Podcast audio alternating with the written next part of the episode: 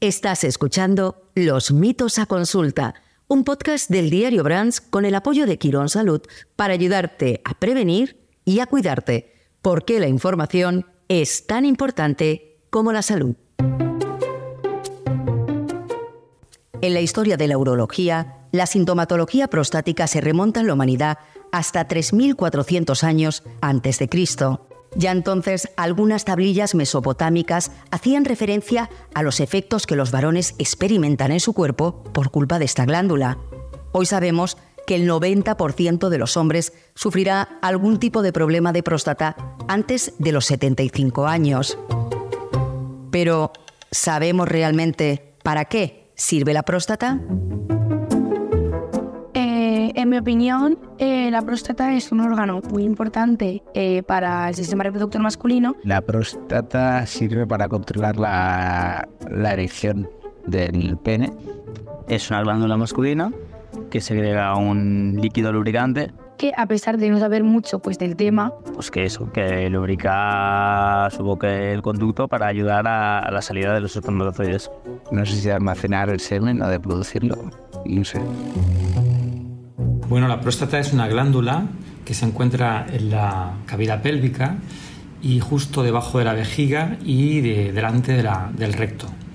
Y la función básicamente, aunque parezca que no tiene ninguna función, es la de ayudar a los hombres a ser fértiles, porque eh, suministra un líquido a los espermatozoides que les permiten llegar hasta el óvulo para ser fecundado.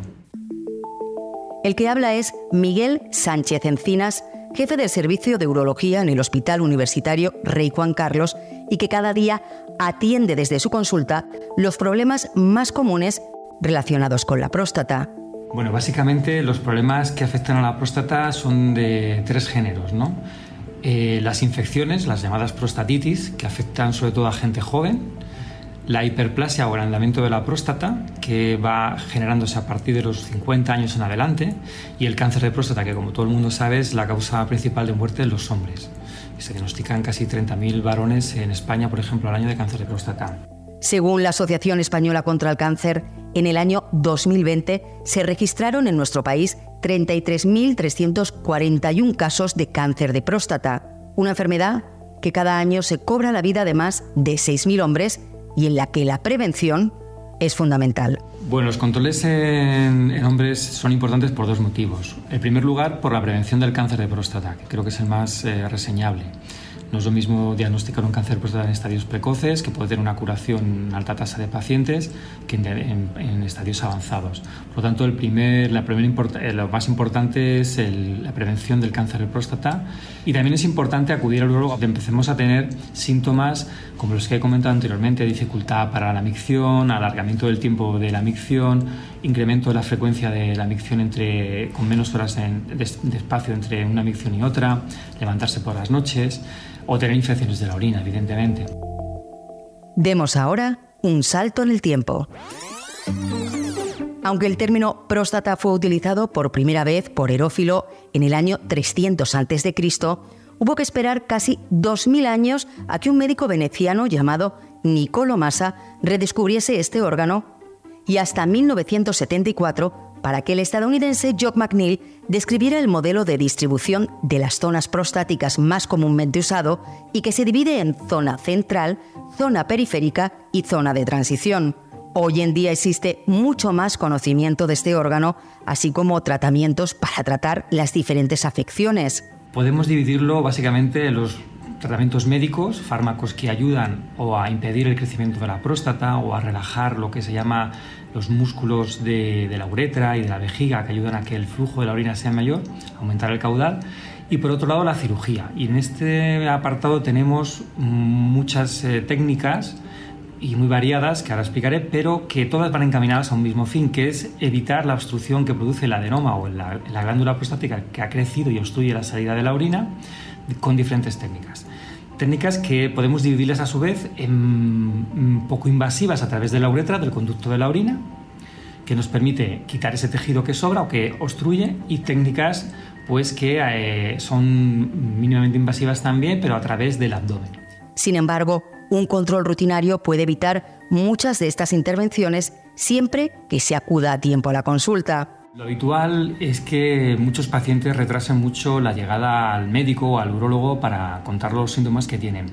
Porque al principio son síntomas que gradualmente vas notando como una pérdida de, fuerza en el chorro de la orina, como una menor, una disminución del tiempo que pasa entre una micción y otra, e incluso, bueno, pues que te tengas que levantar por las noches, ¿no?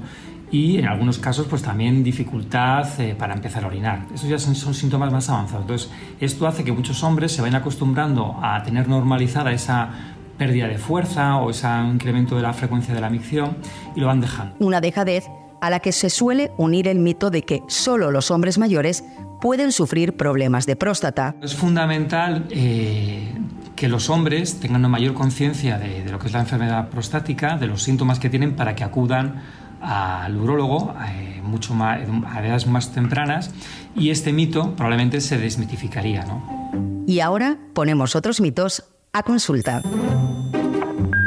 Hola, me gustaría saber si hay algún hábito que pueda ayudar a cuidar de la próstata. Gracias. Eh, sabemos que evitar las dietas eh, ricas en grasas saturadas, alimentos procesados, azúcares, eh, azúcares refinados y el sedentarismo pueden contribuir a lo que se llama eh, tener en el cuerpo una respuesta inflamatoria eh, crónica de bajo grado, de bajo impacto, pero que sí que afecta al crecimiento de la, glándula prostática, con lo cual evitar este tipo de dietas y, tener actividad física facilita o favorece no tener problemas de próstata.